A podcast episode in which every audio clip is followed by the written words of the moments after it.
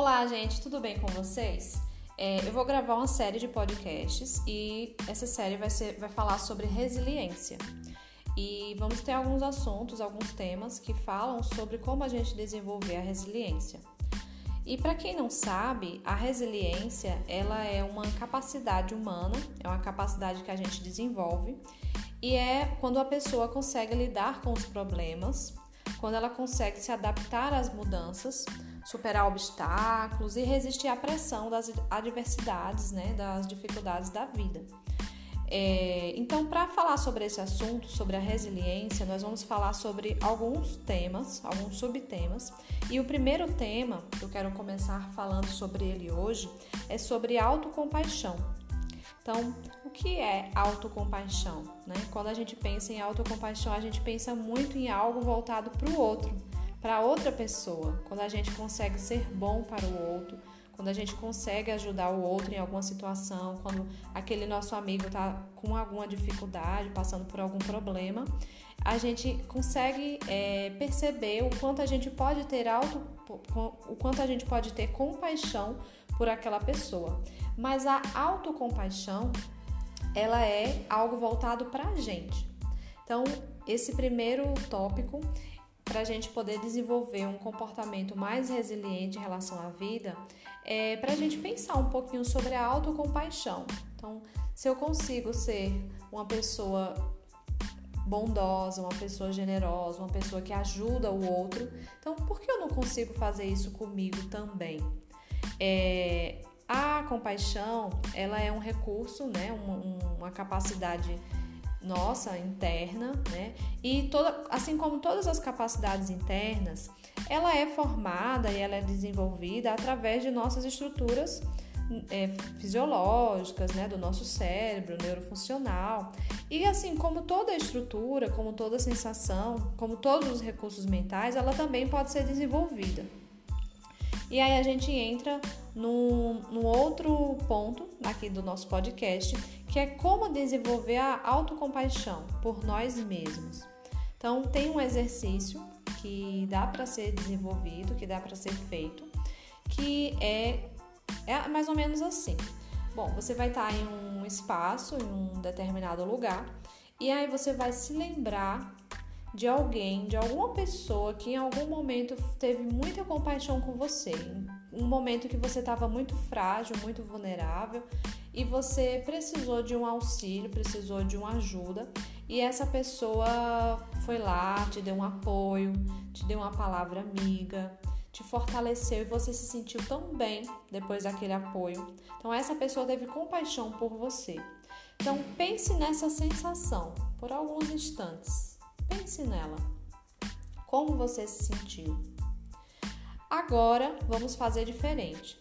É, Lembre-se de alguém muito querido seu, alguém que você teve compaixão, alguém pelo, alguém que você precisou ter compaixão e auxiliar essa pessoa. Então, digamos que algum amigo seu, alguma, alguma amiga passou por uma dificuldade, por algum problema e você precisou é, ter um pouco de compaixão por essa pessoa. Não há compaixão sentindo pena, nem dor, nem dó, nem nada voltado à pena, mas aquela compaixão de olha, olha, fulana, você consegue, você vai passar por isso, é, estou aqui para lhe ajudar, para lhe apoiar, para o que você precisar. Então, como é que você se sente quando você auxilia essa pessoa? Então, pensa nessa sensação por algum instante. E aí, o exercício para a gente desenvolver autocompaixão é justamente esse: é a gente pensar nessa sensação e deixar que ela faça parte do nosso ser, que ela faça parte do nosso interior, tá? Então, é, quando a gente desenvolve a compaixão, quando a gente pensa nessas sensações, a gente desenvolve é, o nosso cérebro, ele libera alguns neurotransmissores, como a dopamina, a noripedefina, os opioides naturais. E essas substâncias, elas reduzem o nosso estresse, reduzem a preocupação e trazem uma sensação de bem-estar. A noripedefina e a dopamina juntas, elas fazem com que essas sensações e essas experiências elas sejam gravadas. Então, é como se o nosso corpo, de algum modo, ele vivenciasse tanto aquilo que aquilo já se tornasse algo mais natural para a gente. Então, a autocompaixão e a resiliência, ela ocorre também por situações que a gente vivencia, por repetição a essas situações, por a gente estar exposto a essa emoção, essa sensação de como a gente se sente bem quando a gente é, é quando a gente tem compaixão com o outro e quando a gente tem compaixão com nós mesmos.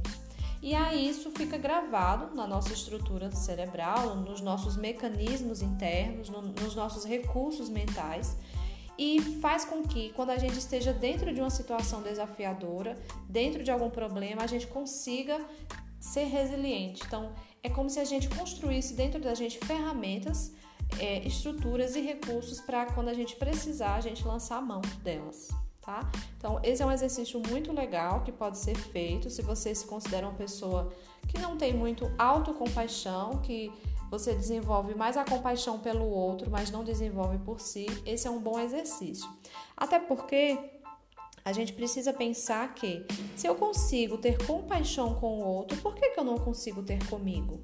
Então é um pouco complicado a gente pensar que você tem a capacidade de ter uma, um olhar com empatia para o outro e não tem esse olhar para si. Então, será que isso é realmente compaixão pelo outro ou é dó e pena, tá? Então, é preciso separar essas duas coisas e exercitar a autocompaixão para que aí sim a gente tenha compaixão para o outro.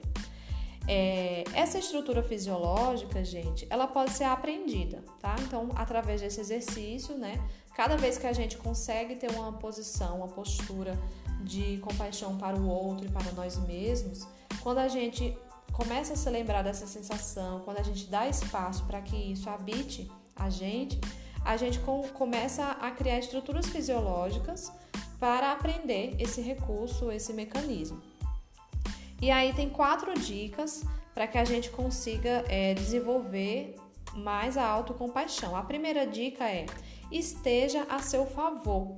Sim, né? Então, quando a gente tem uma aproximação com nós mesmos de forma mais positiva, de forma mais otimista, é, a gente está ao nosso favor e não contra. Então, a gente tem que pegar leve com a gente mesmo. A gente pega leve com o outro e às vezes não pega leve com a gente.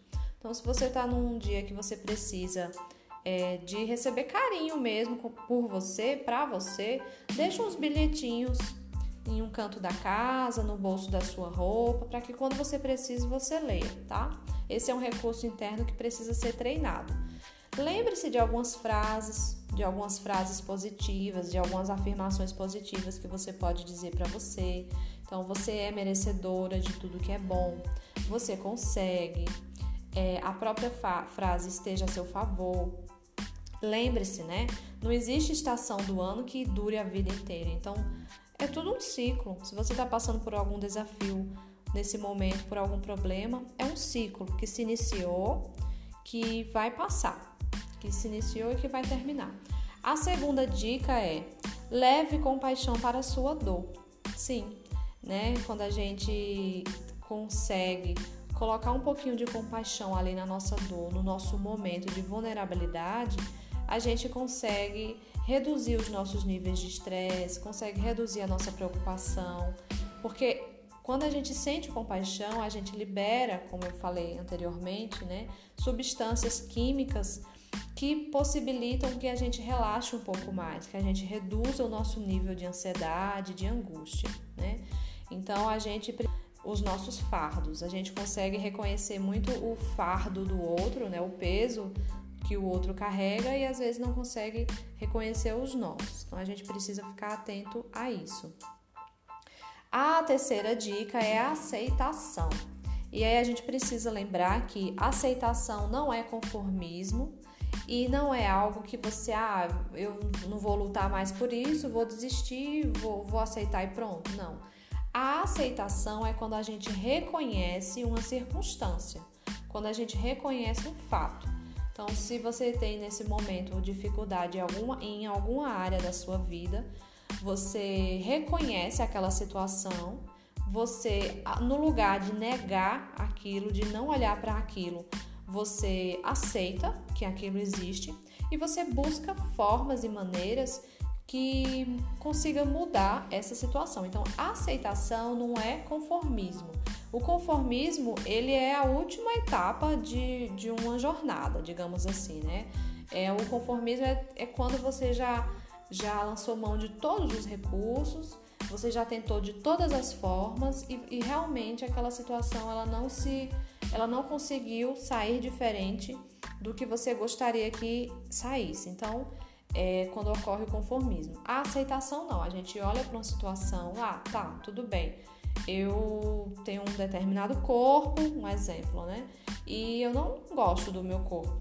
Mas eu reconheço que eu não gosto, eu reconheço que esse é o meu corpo e por que ele é assim, mas eu quero fazer com que esse corpo seja diferente. Então, a aceitação ela está num lugar de consciência, quando a gente toma consciência sobre algo, né? E aí é, tem um documentário, uma dica de documentário para assistir, que é o Efeito Sombra. Tem ele no YouTube também. Que ele fala sobre essas nossas fragilidades, né? Como a gente quer esconder a, os nossos defeitos, as nossas sombras, onde na verdade a gente precisa se apropriar disso, a gente precisa aceitar essas nossas características, tá? A quarta dica, a quarta e a última dica é aproveite a vida. Então, não é coisas grandes, né? Não é ah, fazer uma viagem internacional, não.